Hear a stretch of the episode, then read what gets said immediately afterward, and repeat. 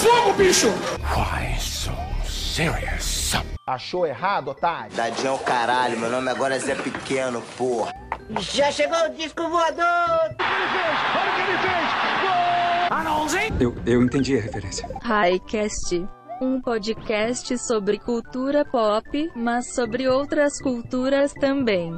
Olá, pessoas! Sejam muito bem-vindos a mais um episódio do Highcast. Eu sou Hector Souza e estou aqui, como sempre, com ela, nossa podcaster nordestina, Yara Lima. Olá, pessoal, tudo bem? É, vocês já viram o título do episódio, né? Então eu acho que já tá bem óbvio que a gente vai reclamar de muita coisa daqui nos próximos minutos.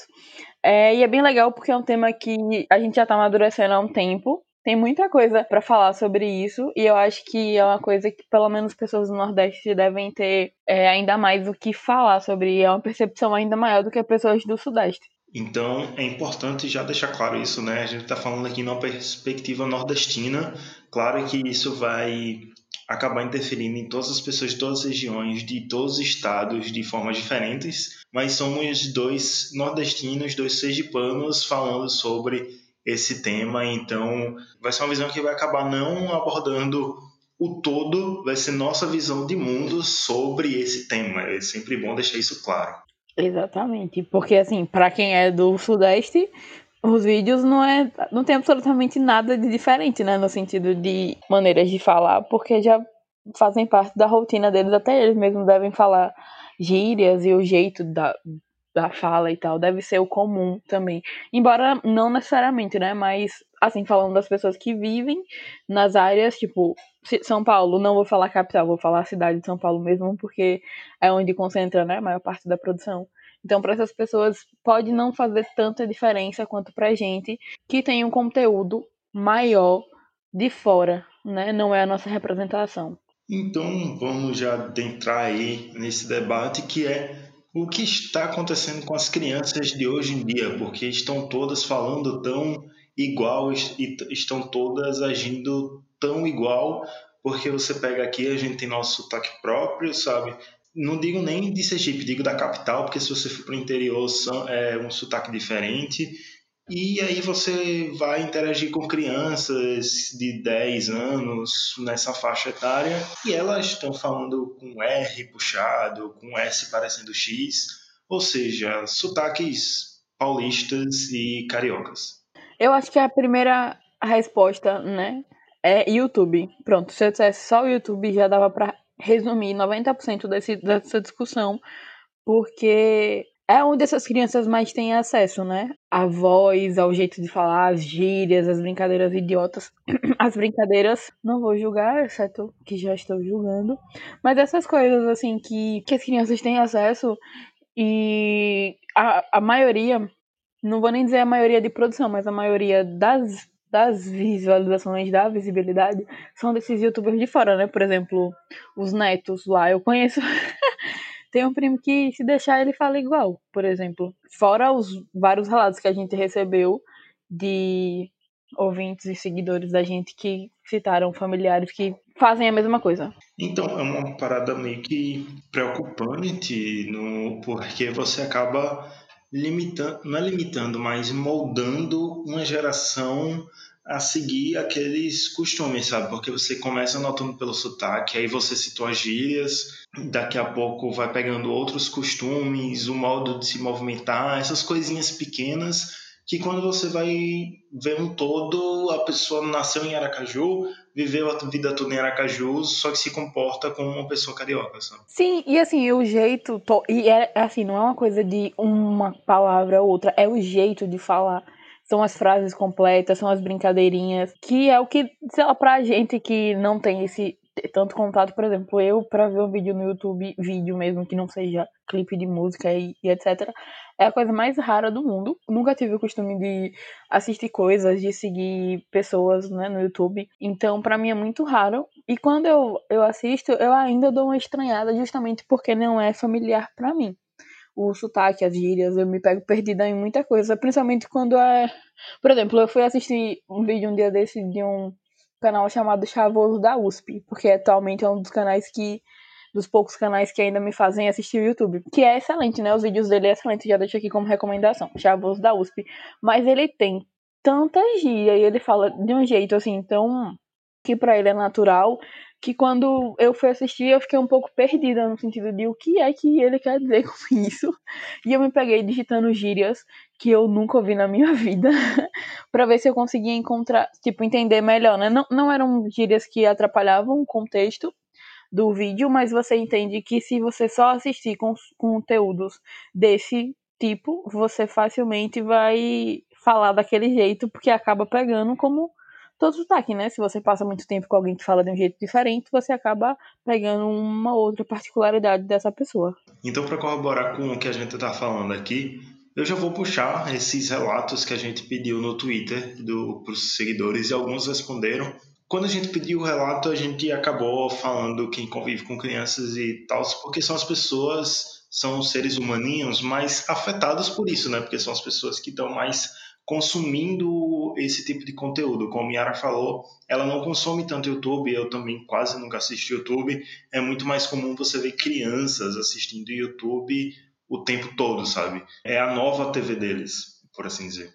E existem várias particularidades, né, no porquê que essas crianças passam tanto tempo consumindo esse tipo de conteúdo e que não cabe a nós fazer um julgamento nesse sentido de por que, passam tanto tempo. Porque às vezes é só a maneira de de acalmar a criança ou de você conseguir fazer alguma coisa, por exemplo, nesses tempos atuais, para você conseguir manter uma criança dentro de casa sem ser tão agitada, já que é, em tese, né, vou botar entre aspas aqui em tese, porque eu sei que tem a galera que nem tá cumprindo mais quarentena, nem sabe mais o que é, mas em tese, não deveria sair, não, não deveria ter contato com outras crianças. E aí as alternativas são os jogos online, os vídeos, o que deixar essa criança de boa dentro da casa dela. Então, não julgarei esse quesito de por que, que a criança passa tanto tempo, que existem N motivos que são particulares de cada um. E a gente não tem filho, né, pra estar tá falando sobre essas coisas.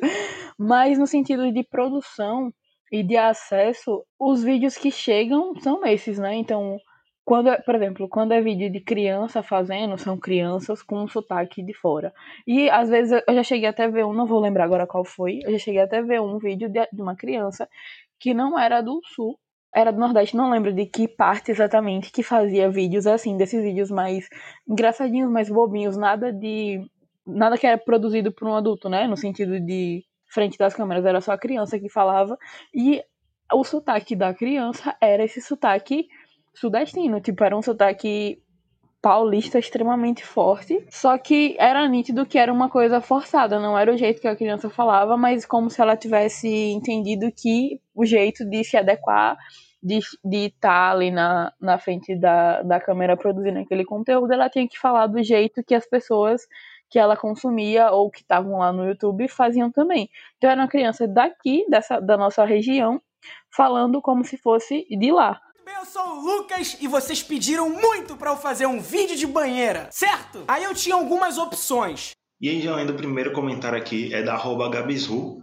Gabi, que participou aqui até de um episódio recente do Highcast, quando a gente deu dicas lá no início da quarentena, quando a nossa sanidade mental ainda não tinha ido embora. Mas sobre esse tema ela fala: Percebo sim, meu irmão puxa para um sotaque carioca às vezes, por conta das coisas que ele assiste e isso é desde pequeno super aleatório, já que não convivemos com ninguém que fala dessa maneira, depois que nos ligamos que ele começou a falar por causa do YouTube. Além do sotaque, algumas gírias também, coisas que a gente não fala aqui e ele começou a falar. E aí, como é que você faz para diminuir isso, né? Fica complicado, porque tirar o vídeo da criança que você não faz, porque, assim, por experiência própria, eu já percebi que é impossível, né? Eu tenho uma priminha de, acho que ela tem três agora, que, assim, quando ela, você não dá o vídeo que essa menina quer, ela também não te deixa em paz até ela assistir o que ela quer assistir. Então, assim, como é que você tira esse costume, sabe? Não sei. Mas eu acho que, para mim, esse debate vai sempre se resumir à visibilidade para outras pessoas. Porque eu não consigo dizer que só tem vídeo no Sudeste, sabe? A gente tem a quantidade de youtubers nordestinos enorme, mas que não chegam a essa visibilidade porque as pessoas acabam indo pro que tem mais. Não, eu não vou nem dizer que é o jeito de quem tá lá de fazer, porque talento tem em todos os locais, mas é o acesso, né? A gente vê, tem youtubers de fora, pra gente é de fora, né? Perdão se vocês são de dentro. A gente tem youtubers de fora que falam desse jeito, que, que acabam ditando a maneira de, de ter espaço. E aí, quando tem alguém que não fala desse jeito, essa pessoa não chega esse tanto de views. E por ela não chegar esse tanto de views, ela não consegue entrar nessa bolha, sabe? Explodir essa bolha, fazer parte dela de alguma maneira. E aí vira aquela bola de neve, né? Ela não fala igual, ela não aparece, ela não aparece, ela não vai ter destaque, ela não tem destaque, todo mundo assiste vídeos de pessoas de fora. Eu acho que isso também tem outras duas causas, sabe? Isso é óbvio, a, a parte de visibilidade, até porque o algoritmo do YouTube ajuda muito esses youtubers do eixo. É, mas eu acho que tem outras duas coisas que envolvem os pais, sabe? Uma é controle parental, que aí é um debate muito mais espinhoso, que eu não posso entrar muito em detalhes, mas a gente sabe que existe, que, por exemplo, existem pais que dão o celular para a criança e se vira aí. E a criança assiste o que ela quiser, a criança faz o que ela quiser no, no celular, porque realmente existem pais que não ligam, que, que tipo, não ligam para criança, o que a criança está consumindo. Isso é fato.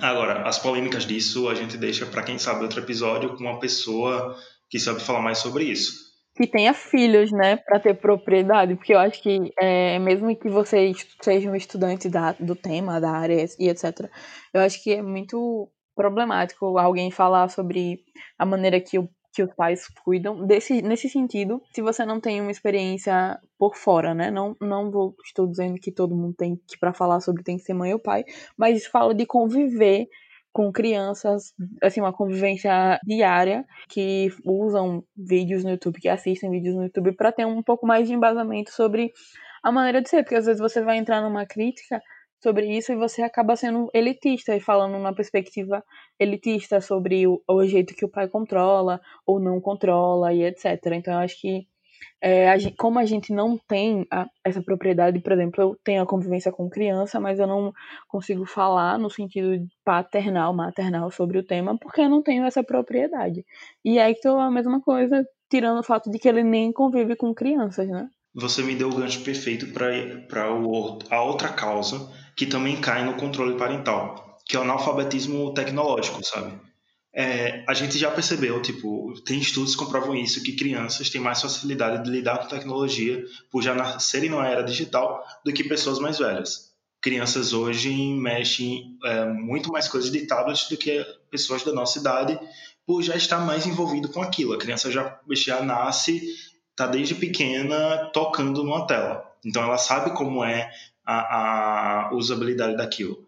E aí, como as pessoas mais velhas não têm esse, essa alfabetização digital, não sabem mexer naquilo, por exemplo, tem muitos pais que não sabem como funciona o algoritmo no YouTube, não sabem como fazer o controle de, no YouTube, por exemplo. Muitos pais não sabem que existe o YouTube Kids e acaba dando o YouTube normal que a gente acessa para as crianças e as crianças têm, aí acabam tendo acesso a uma maior quantidade de conteúdo e conteúdos que assim não foram feitos para eles, que eles não precisavam estar vendo. Tem muitos pais que não sabem, por exemplo, é, vê um canal que o pai não concorda muito com aquela visão, mas o pai não sabe ir lá e mexer e como bloquear o canal. E aí acaba, tipo, ficando confuso de como fazer a criança não assistir aquilo. Então, acho que existe sim a linha dos pais que não ligam muito porque a criança está consumindo, quer fazer o tablet, o celular de babá, mas existe, claro, a gente não pode deixar de olhar esse viés, os pais que, não, que têm um analfabetismo digital e não fazem esse controle porque não sabem como fazer esse controle, sabe? E eu acho que isso abre um espaço até para dizer assim, olha, a gente tem uma carência de conteúdo desse tema. Assim, falo mais no sentido de para youtubers mesmo, pessoas que produzem esse conteúdo, porque é, eu acho que falta, falta né, esse conteúdo para os pais. Tipo, tem conteúdos para as pessoas, mas não tem conteúdos que explicam nitidamente como elas devem usar. Por exemplo, quantos, quantos pais sabem que existe o controle parental. É, não lembro, é uso. Esqueci agora. O nome é controle dos pais. Acho que é isso. Controle dos pais, que você pode saber direito o que o seu filho acessa, quais abas ele entra, bloquear sites. E, velho, isso tem na TV a cabo, isso tem na própria Netflix, né? Que tem aquele aqueles passinhos já com o nome Kids. Se eu não me engano, você define uma faixa etária.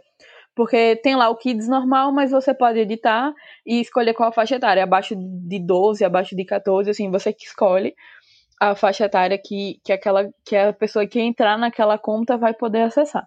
E isso também existe no YouTube, né? Não no sentido da faixa etária, mas de você poder saber. Tem o histórico, que você pode saber os canais que seu filho assiste e etc. Eu vou puxar aqui então, continuar os tweets, que, as respostas dos nossos ouvintes.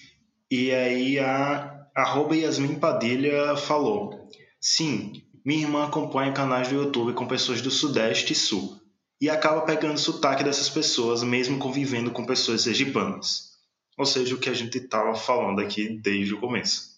Arroba Esteves, que é de Emerson, que também esteve aqui recentemente falando sobre o maravilhoso álbum do Jonga.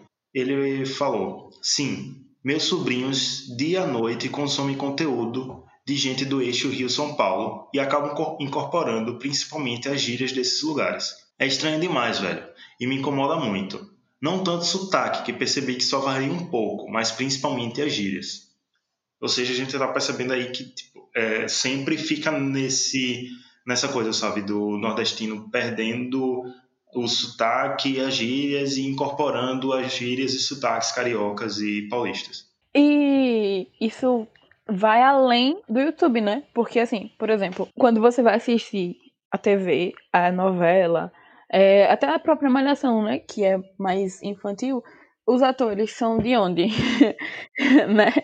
Da onde são os atores? Qual a, a, o sotaque? Qual a maneira de falar? As gírias. Então, vira um grande combo. Não é, não é apenas no YouTube, mas é quando você sai daquilo e você chega na TV, é a mesma maneira de falar. Se for, por exemplo, Malhação, que é uma novela jovem, são as mesmas gírias. Por exemplo, essa Malhação que tá passando atualmente, que é Viva a Diferença, se eu não me engano, ela se passa em São Paulo. E, assim, dois minutos que você senta pra assistir, você pega 90% das gírias de lá, eu acho.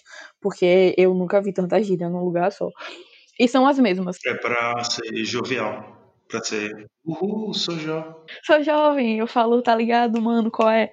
Então, e aí você entra no YouTube, é esse jeito de falar, você sai do YouTube e entra na, na TV, é o jeito, esse jeito de falar. E quando você vai mudar de canal, tem outra emissora, e aí ela fala, tipo, como se falava no período da Bíblia. Então não tem Quando, quando tem um personagem nordestino, ele é extrema, extremamente estereotipado. Pelo menos o, as pessoas que tinham um sotaque nordestino, que eu lembro de já ter visto em Malhação, por exemplo, era aquele sotaque extremamente estereotipado. É tipo Suzana Vieira fazendo sotaque de pernambucana. Tipo isso. Por, quando teve aquela novela Velho Chico, que até hoje eu passo raiva quando eu lembro, que era aquela, aquela imagem completamente amarelada. Sabe? O povo tava sempre suado o jeito de falar era um jeito mais. É, tipo, não é o jeito que a gente fala, é o jeito que as pessoas de fora acham que a gente fala. Então, porque aqui também tem gíria, aqui também tem uma pluralidade de sotaques absurda, porque o povo fala que ah, não é não é sotaque nordestino, tem nove estados. Sim, tem nove estados, mas dentro dos nove estados existem um milhão de sotaques, maneiras de falar. Só na, na Bahia mesmo eu conheço pessoas, metade do meu curso é da Bahia, eu conheço pessoas que falam de jeitos completamente diferentes. E são do mesmo estado, mas de regiões diferentes. Aqui em Sergipe a gente tem isso do mesmo jeito. Pessoas que moram em Aracaju falam muito diferente de pessoas que moram no interior, como é que eu já disse. Então, essa pluralidade não existe na, é, na TV, não existe no YouTube com a mesma frequência, né? Existe no YouTube, existe. A gente só não tem tanto acesso, não tem tanta visualização. Aí eu puxo mais um Twitter, que é do carebs079. Meu primo de 5 anos tem muito contato com o YouTube, literalmente o dia inteiro se deixar. E praticamente só encontra outras crianças na escola. E o sotaque dele está sendo modificado e ficando mais neutro, como se estivesse um conflito do sotaque sulista com o nordestino. Então, eu acho que tem duas problemáticas aqui no, no, no tweet dele, que uma é que o, o, primo dele só tem contato com outras crianças na escola, o que, por exemplo, eu lembro que na minha infância, e provavelmente na sua também, era diferente, porque a gente saía mais pra rua, a gente tinha interação em outros lugares, sabe, com, com crianças, tinha mais espaços de convivência. E parece, pelo que me parece, esses espaços de convivência estão diminuindo e as crianças estão ficando cada vez mais, é, por assim dizer, ilhadas, isoladas nas suas casas e apartamentos por N motivos, e acabam tendo um contato com outras crianças somente na escola. E a outra problemática que ele fala aqui já no final é esse conflito, porque a gente está aqui falando né, que a criança vai incorporando esse sotaque sulista e sudestino, só que eu fico imaginando né, na mente da criança como é. A criança ouvindo na televisão a pessoa falar daquela forma, uma coisa que ele assiste basicamente o dia todo, e quando o pai, a mãe dele, um familiar vai falar com ele, é um jeito de falar totalmente diferente. Então também causa esse conflito interno nela, porque é um, um ser humaninho que ainda está em formação. Né? Eu acho interessante essa problemática do só fala com outras crianças na escola, porque provavelmente são crianças que também têm acesso a esse tipo de vídeo. Então, é, até no sentido de falar com outras crianças num ambiente, é, por exemplo, ele não tem contato com pessoas da rua, né? Então, o contato que ele tem são com pessoas do colégio dele, na mesma faixa etária, que provavelmente assistem vídeos também, que veem os mesmos vídeos e falam da mesma maneira. então, nesse sentido de ele falar com pessoas só na escola, ele também pode estar potencializando essa perda de sotaque, essa perda de costume, porque está falando com pessoas que têm acesso às mesmas coisas e que veem do mesmo jeito que escutam do mesmo jeito. Porque, assim, como é que tu falou, eu também, meu contato com a internet de verdade se deu em 2016, quando eu entrei na, na universidade que foi quando a gente teve aqui na minha casa a internet mesmo. É, que, que, eu esqueci como é que chama. Essa internet que todo mundo tem, né? Que você paga mensalmente e tal. Wi-Fi. Isso, obrigada, amiga. Esqueci essa palavra. Wi-Fi.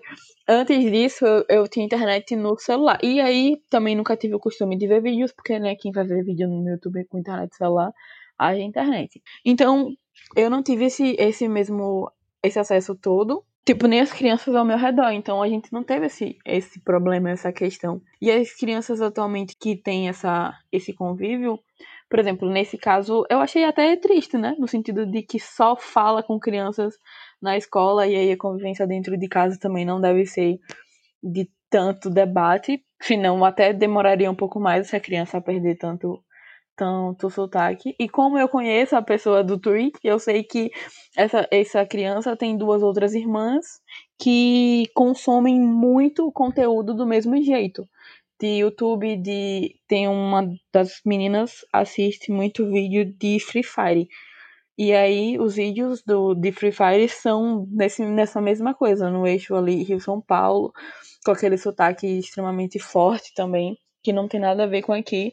Acaba sendo três crianças dentro de uma casa que falam da mesma maneira, assistem o, o vídeo do, da mesma região, e quando tem contato com pessoas na escola, são pessoas que assistem as mesmas coisas, então vira uma grande bola de neve. Uma última resposta que a gente teve aqui, pelo menos até a hora dessa gravação, se a gente não, se você respondeu o nosso tweet e a gente não leu, é porque a gravação terminou e você ainda não tinha respondido. Desculpa, pessoa, se você existe. Mais uma última resposta foi da arroba a Flaviane, que ela disse: Isso é bem mais comum do que se pensa.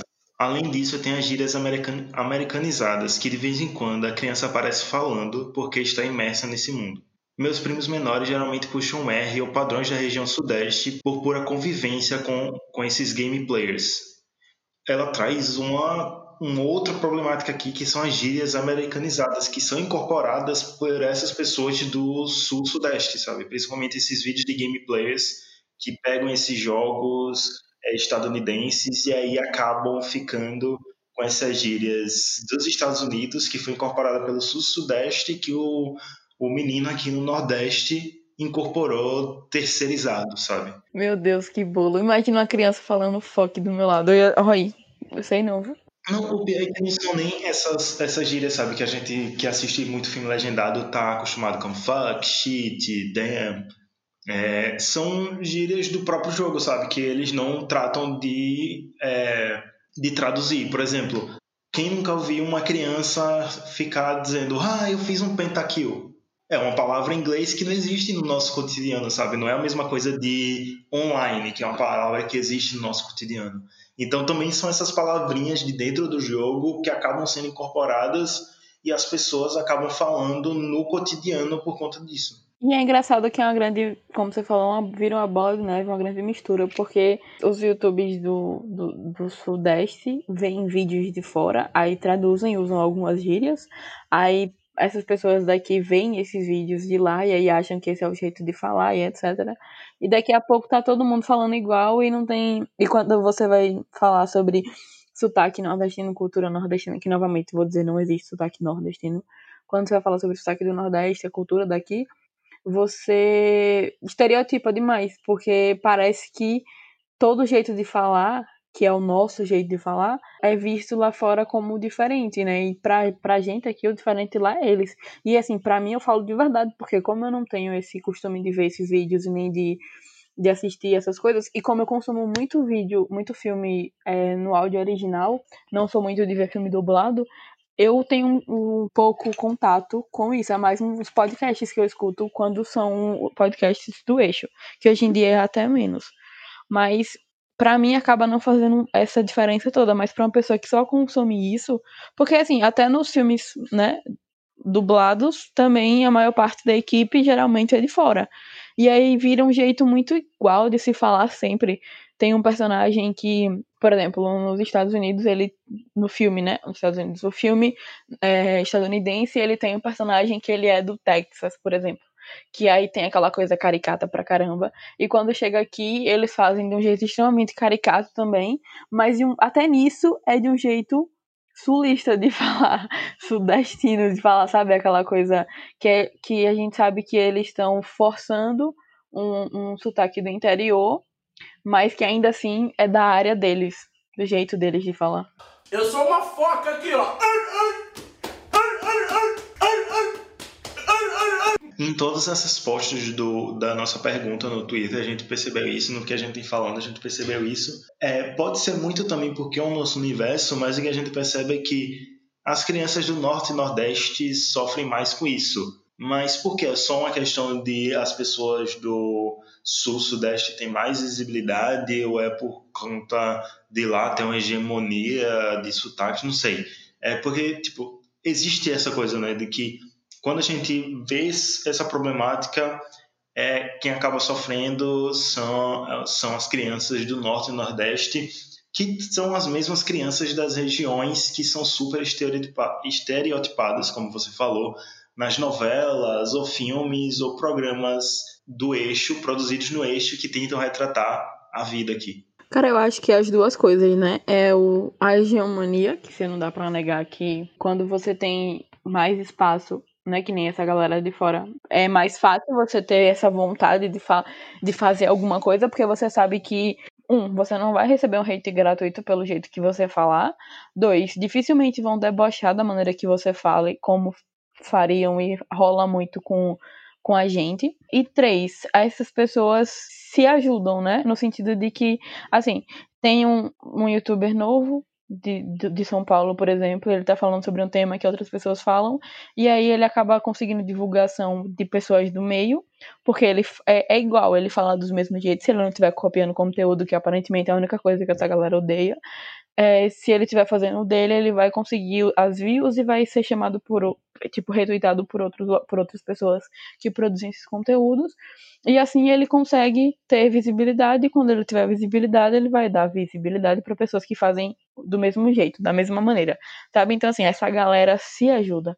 E aí, quando você é de fora, para você conseguir penetrar nessa bolha, você precisa que essas pessoas também te ajudem, porque, assim, não, é, a gente sabe que não é uma questão só de qualidade, só de produção, porque tem pessoas fazendo muito, muita coisa bacana no YouTube que tá fora dessa bolha, só que elas não conseguem essa visibilidade. E aí depende da gente ter essa vontade de garimpar até achar alguém que fale de um jeito parecido com o nosso, que tenha gírias e, e, e um sotaque e, e, sei lá, construção, sabe? O jeito de, de, de, agir, você sabe que é uma coisa autêntica, que na verdade não é nem sempre é autêntico, é uma coisa, nossa, que, é uma, que isso é, é algo que eu acho engraçado. Sempre que a pessoa é de fora, da bolha deles, no caso é do Nordeste, chamam logo de autêntico. Qual é o jeito autêntico dela? Cara, é literalmente uma particularidade de uma região, não é só aquela pessoa que fala assim.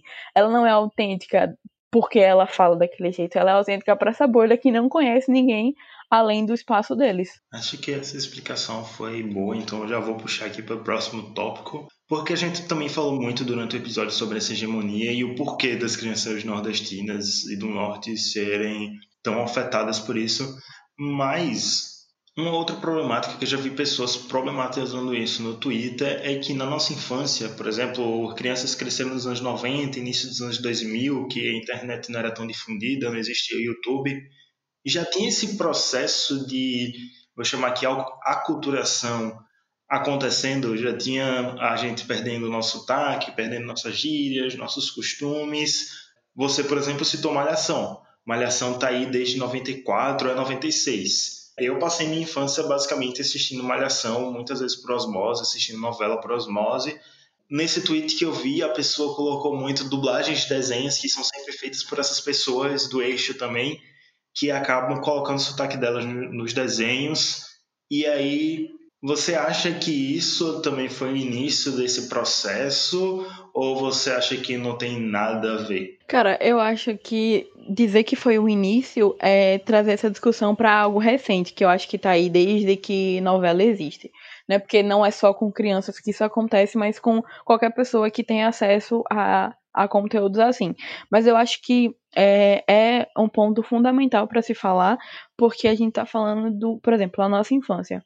Foi regada a brincar na rua, né? E tal, teve contato com outras pessoas da nossa região. Aqui meio mesmo tive um contato extremo com gente de fora. É, tá na rua era o nosso fazer alguma coisa.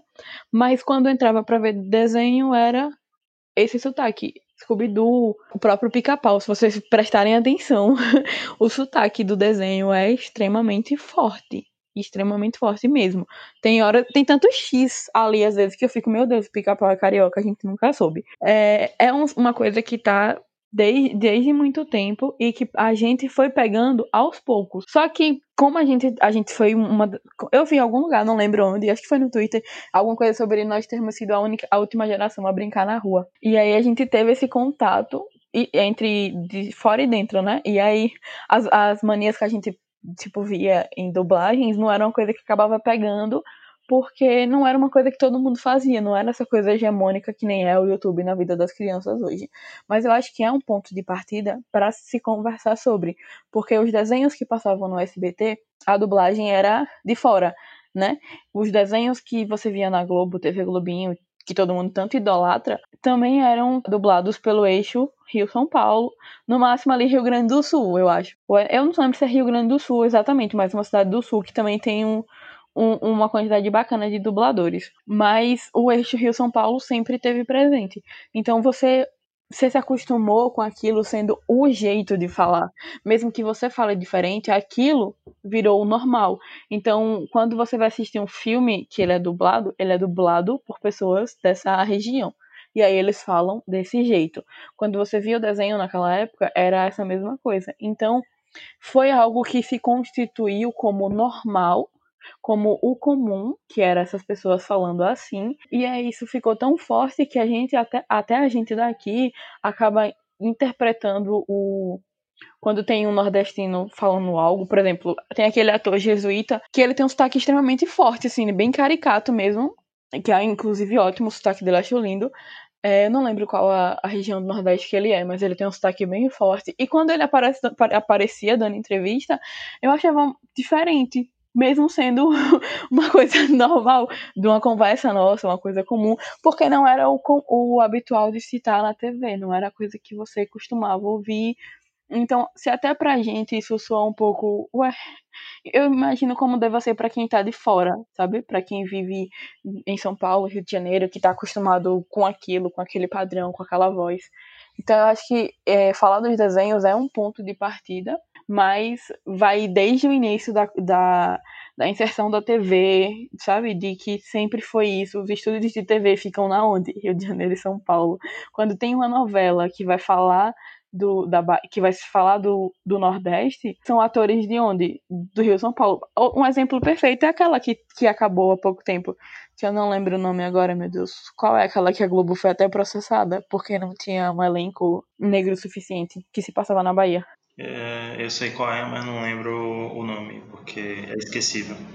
Eu vou, eu vou pegar a sua fala dos desenhos e eu vou bagunçar um pouco isso, porque eu acho que também existe uma outra coisa que é a forma que os youtubers passam o conteúdo. Porque, por exemplo, a gente assistia desenho, por mais que a gente quisesse imitar, sei lá, o Goku, a gente sabia que o Goku não existia, que era um desenho, tinha também esse essa parede, vamos assim dizer, da realidade, sabe? Até mesmo séries que tinham tipo pessoas mesmo, é o Power Rangers, a gente sabia que aquilo era toda uma coisa muito grande, ou se pegar é uma que eu acho que todo mundo assistiu, todo mundo deu Chris. Por mais que tenha esse sotaque mais do eixo, a gente olhava ali e a gente sabia que era uma ficção. E quando a gente vem para os youtubers, quando a gente vem para esse novo modelo de fazer conteúdo infantil, a gente vê que eles fazem uma coisa que é, eles olham para a câmera e eles se comportam como se estivesse conversando com as crianças. Tanto que tem crianças que realmente respondem os youtubers. Sabe aquela coisa que a gente tirava a onda da Dora Aventureira? pois é, hoje em dia as crianças respondem. Então, eu acho que também isso influencia muito, sabe? Esse jeito de você produzir conteúdo, como se você estivesse escutando a criança, como se você estivesse lá presente, um conteúdo muito mais imersivo do que o que a gente consumia, porque mais, por mais que a gente visse pessoas na novela, nas séries, o mais imersivo que eu assistia quando era criança na TV era telejornal. Ou você fazendo a Genkidama do Goku também. Então, mas é isso que eu digo, você, você vai imitar o Goku do... do... Porra, Yara. Agora entendi. mas, mas, enfim, é, você vê de uma forma diferente, sabe? Por mais que a, é, essa linguagem mais direta da câmera, do cara olhando para a câmera e falando por você era do jornal, sua leitura de jornal é totalmente diferente de uma leitura de entretenimento. Por exemplo, é muito diferente você ver William Bonner falando para você aquelas notícias que quando você é criança você não entende nem metade do que você vê um Lucas Neto da vida olhando para a câmera, falando com aquela voz infantil irritante e com aquele sotaque dele que ele carrega, que ele puxa ainda mais para deixar ainda mais irritante. Então, existe essa diferença também e eu acho que influencia muito. Sim, é um ponto interessante. Nessa influência, sabe? Do modo da criança agir. Porque quando a criança vai falar com o sotaque paulista, ela vai falar imitando o Lucas Neto. E eu tiro por crianças que eu conheço que gostam de imitar o Lucas Neto até de fazer a palminha da foquinha que ele faz. Sim, eu, eu me sinto mal por saber o que é que você tá falando, mas eu também tenho um primo que, que é assim, que só fala dele, que tipo é, os materiais escolares dele do, do, Acho que do ano passado foi tudo assim, sabe? Era a mochila, era a blusa, era o caderno e, a, e tudo. Mas eu acho que esse é um ponto muito interessante que não tinha me ocorrido, que era nesse sentido do que é mais próximo da realidade, né? Porque desenho, mesmo a gente pegando coisas, a gente entende que, por exemplo, o Salsicha, que, que sempre falou de uma maneira diferente, e, e no desenho é quem tinha mais gíria. A gente entendia que era um personagem ficcional, e que eu acho que até isso influencia porque, por exemplo, tem uns vídeos no YouTube feitos por crianças que é tipo, eu nem sei o que é, velho. Que assim, é, as crianças estão brincando e, é, sei lá, uma coisa parece um Big Brother infantil. As crianças estão brincando, estão correndo e, e, etc. E eu tenho uma prima que é viciada nesses vídeos e que. E tem um outro primo que viciou nisso de um jeito que.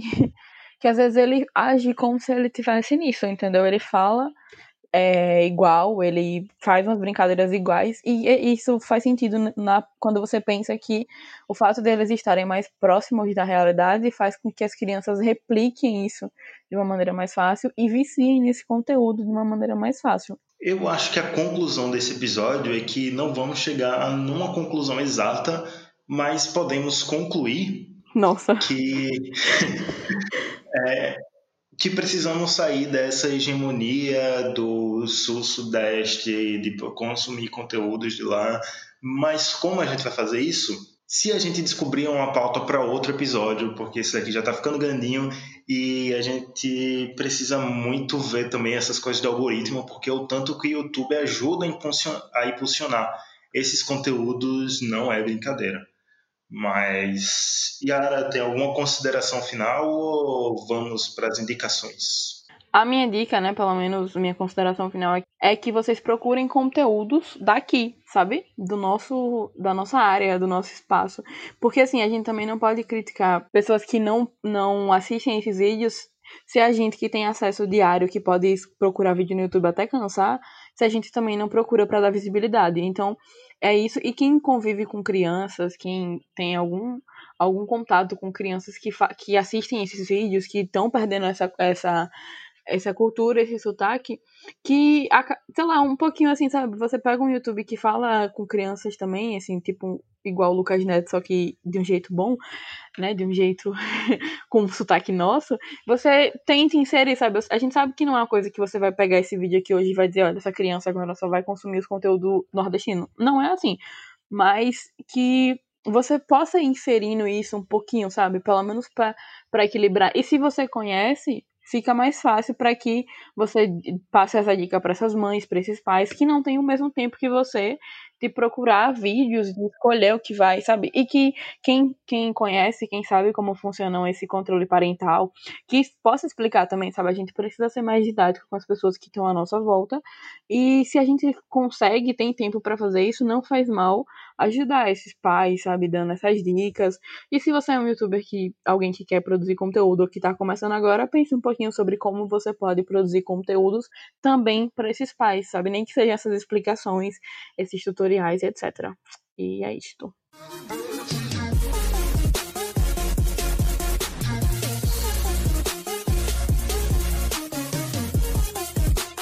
Yara Lima, diz aí para os nossos ouvintes o que é que você manda essa semana. Então, eu vou indicar uma coisa que, assim, pra quem me segue nas redes sociais, já deve estar esperando por isso, porque, assim, eu tô falando dessa mesma série tem, acho que uma semana, porque, assim, é simplesmente uma das melhores coisas que eu vi esse ano.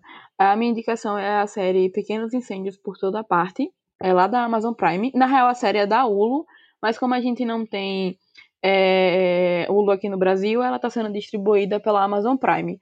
São oito episódios. Algumas pessoas podem ficar um pouco puta com o tamanho, né? Tem a galera que não gosta muito de série de uma hora, porque os episódios variam entre 50 minutos e uma hora. Mas, véi, é muito bom, real. Tipo, se você não leu o livro ainda, você vai gostar mais, porque tem uma amiga que foi ler o livro primeiro e ela acabou se irritando com muita coisa, por questões de adaptação mesmo. Só que, ignorando essa parte, é porque também ainda vou ler o livro, não li, eu gosto primeiro de ver a série para evitar essas coisas. É, a série é muito boa, ela tem é, protagonizada pela pela Kerry Washington, lá de Scandal, e pela Reese Witherspoon, que quem viu Big Little Lies já conhece a personagem porque é quase a mesma pessoa. Mas enfim, a série é muito boa, ela fala muito sobre maternidade, ela tem uns questionamentos muito importantes sobre é, mãe solteira, e ela se passa nos anos 90, então tem uma ambientação muito bonitinha, assim, são oito episódios que se tivesse 16 eu teria visto na mesma empolgação, nesse, mesmo sendo uma hora, porque é realmente muito boa. E, deixa eu falar de novo, não é série, é minissérie. Então, se não acabar acontecendo a mesma coisa que aconteceu com aquela série Big Little Lies, que também era para ser minissérie e acabou tendo a segunda temporada, ela vai encerrar do jeito que acabou, que também é um final bem bacana, eu acho que é, fiquei satisfeita. Então, espero que vocês gostem. E se você gostar, fale comigo sobre a série, porque eu quero falar com, sobre essa série em qualquer lugar que eu for daqui em diante, porque eu gostei demais. É isso. Pequenos incêndios por toda parte, tá lá no Amazon Prime. Eu também vou de série, eu vou indicar I May Destroy You. É uma série da BBC com HBO que eu acho que tá chegando aqui pela HBO. Eu não sei se já entrou no catálogo, mas a gente tá vendo pelas locadoras da vida. Enfim, a série é criada e protagonizada pela Micaela Coel. É, vocês devem conhecer aí ela de outros trabalhos. E é a história de uma mulher, a Micaela, que, que o nome da personagem é Arabella, que ela é uma mulher, uma escritora promissora, só que aí tem uma noite que acontece uma merda e ela tenta reconstruir essa noite para ver a merda como foi que se deu. Então, e aí ela começa a refletir isso, várias coisas da sua vida também. É, tipo, é uma série que tem uns momentos bem pesados, tem uns momentos bem divertidos, mas é uma série muito boa. É, ainda não finalizou a temporada, ainda está saindo, mas pelo que saiu até agora, tá valendo muito a pena. Essa é a minha indicação da semana.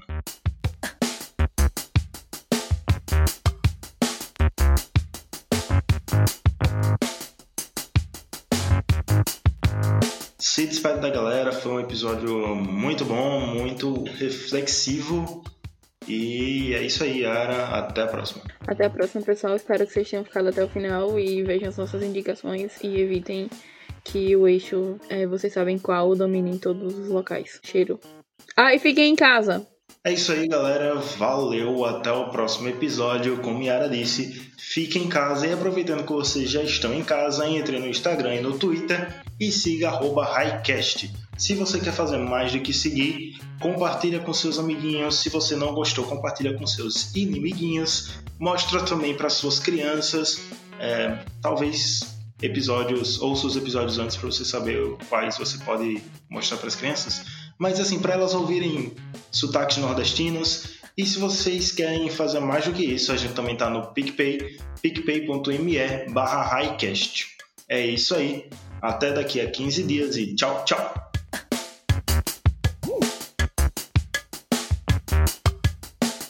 Esse foi o Highcast. Até o próximo episódio.